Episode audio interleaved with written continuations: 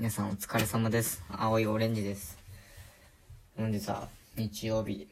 もう夕方晩ご飯を作る時になりました。皆さん今日の日曜日をいかがお過ごしでしょうか？お過ごしだったでしょうかですかね？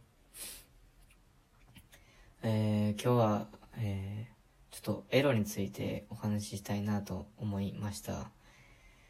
えー、エロについて語ろうと思ったきっかけは、えー、ネット、まあ、ツイッターを中心になんかこう、有名な実業家の方が、えー、20歳の女性に対してテキーラを一気飲みさせて、えー、あなまあ、その20代の方が亡くなってしまったっていう悲しいニュースがあったんですけど、えー、僕は毎回そういったニュースを見るたびに、まあもちろん、こう、死んだ方や、えー残された遺族の気持ちを思うと、本当に胸が、えー本当にこう、なんて言うんでしょうね。胸がこう、苦しくなるんですけど、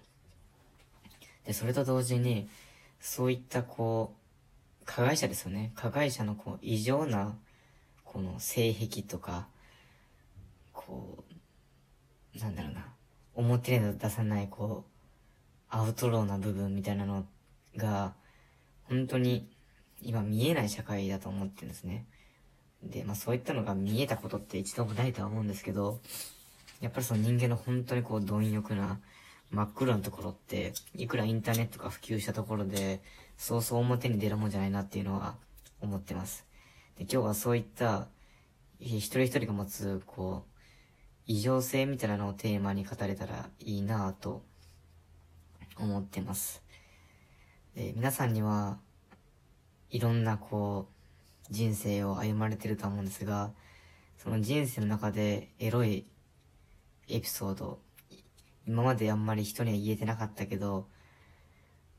こう、実は結構えげつないことをしてたよっていうエピソードある方、きっと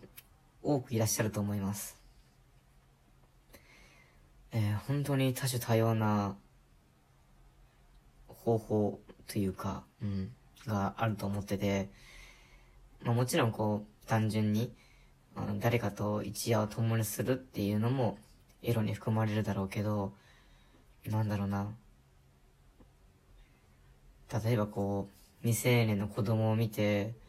浴場するとか、うん。なんか盗撮をするときだけ燃えちゃうとか、えー付き合ってることをその、まあ、行為をするのではなく、浮気とか不倫相手の方が燃え上がるとか、えーセフレが何人もいるとか、えー自分は付き合ってる人はいないけど、えー既婚者とか、もうそういうのを食いまくってるとか、で、そういう経験のない、まあ、男性や女性を、やるのを、が好きとか、本当にいろんな人がいると思うんですよね。あの、SM プレイとかもそうですし、本当にいろんなもう、数えきれないほどのあると思います。あの、僕も本で見たことがあるんですけど、ヨーロッパかなちょっと、国ははっきりとはしてないんですけど、その、海外のとある店で、あの、すごく人気のイベントが開催されてるようです。えーどんなイベントかっていうと、こう本当に自分の、普段思ってるのは出さないけど、あの、ただ自分では自覚している異常性みたいなのを発揮するイベントがあるんですよ。あの、お店のさ広さがどれぐらいなのかわからないんですけど、そのお店の中に入ると本当に、なんだろうな、あの、苦手な人は苦手だと思うんですけど、なんか、血を出すぐらいまでなんかこう、傷つけたりとか傷ついたりするのが、ことに興奮を感じる人もいたりとか、あのー本当に失神するまで首絞めるのが、なんか本当に好きでそういうのをしたりされたりする、みたいな、本当になんかもう、性欲っていうか、本当のその人の持ってる、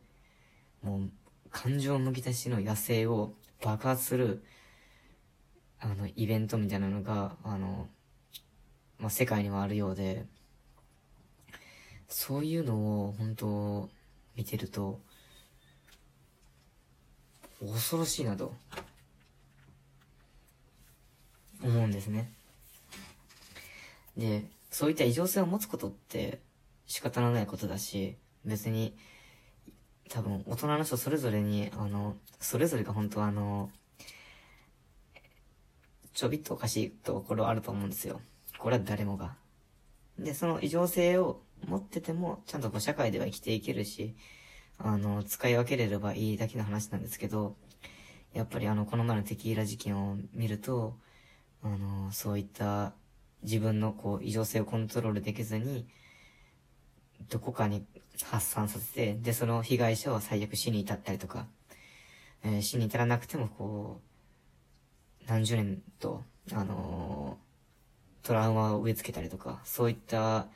被害ってたくさんあると思うんですね。本当にあの、よく、うん、子供の頃に性被害を受けて、その、親とか教師からそういった性被害を受けて、未だにこう、男性とうまく付き合えなかったりとか、まあ逆もしかりですけど、っていうニュースを見るたびに、本当にこう、自分の異常性の発散の仕方、使いどころっていうのを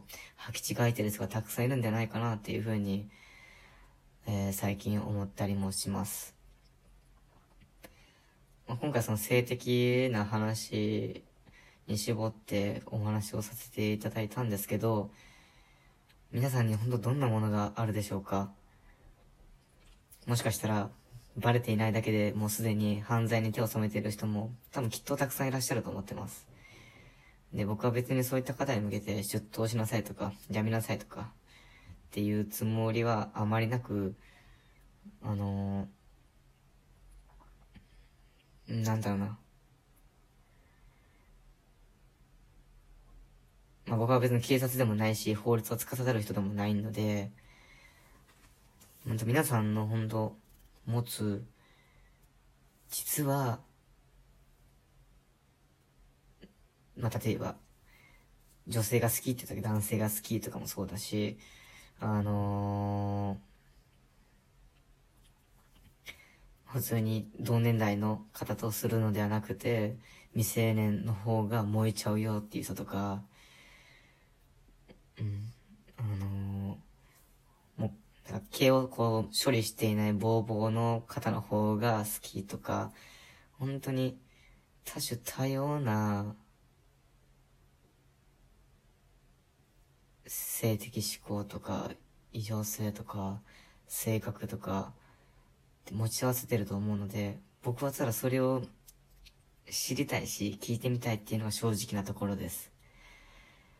で、そういったのを、なんだろうな、合法的に、そしてお互いが理解し合って、発散できる関係とか場所とかがあれば、結構、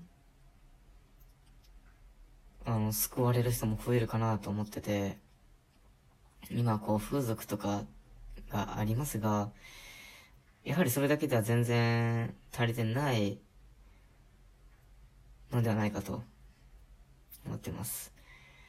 日本はよくなんかエロい国だって言われてますが、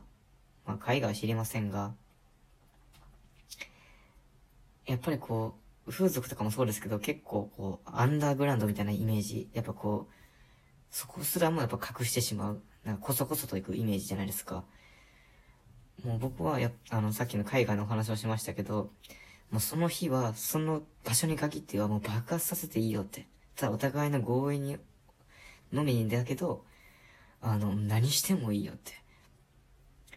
あの、殺すことはいけないけど、人を傷つけてることに関しても、お互いが合意ならもう全然やっちゃっていいよ、みたいな。もうなんか、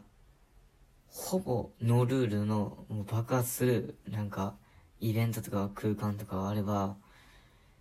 よりその人のこと知れるし、うん、発散してるその人も、気持ちいいだろうし、うん、なんか、人間ってこういろいろ考えて考えて詰まっていくと思うんですけど、結局は動物なので、やっぱりそういうもう、感情にならない、感情、言語ができないものを爆発させる瞬間とかっていうのはあったらいいと思うので、えー、みんなこう、裏でこそこそするのではなく、なんか一つでも表に出ればいいなと思ってます。なのでその味掛けとして、えー、このラジオを聴いてくださった人の中で、なんか自分の、そういったもの一つでもなんか教えていただけたら、あの、聞いてる僕からすると、あの、まあ、言い方悪いですけど、面白いですし、あの、ためにもなったりとかしますし、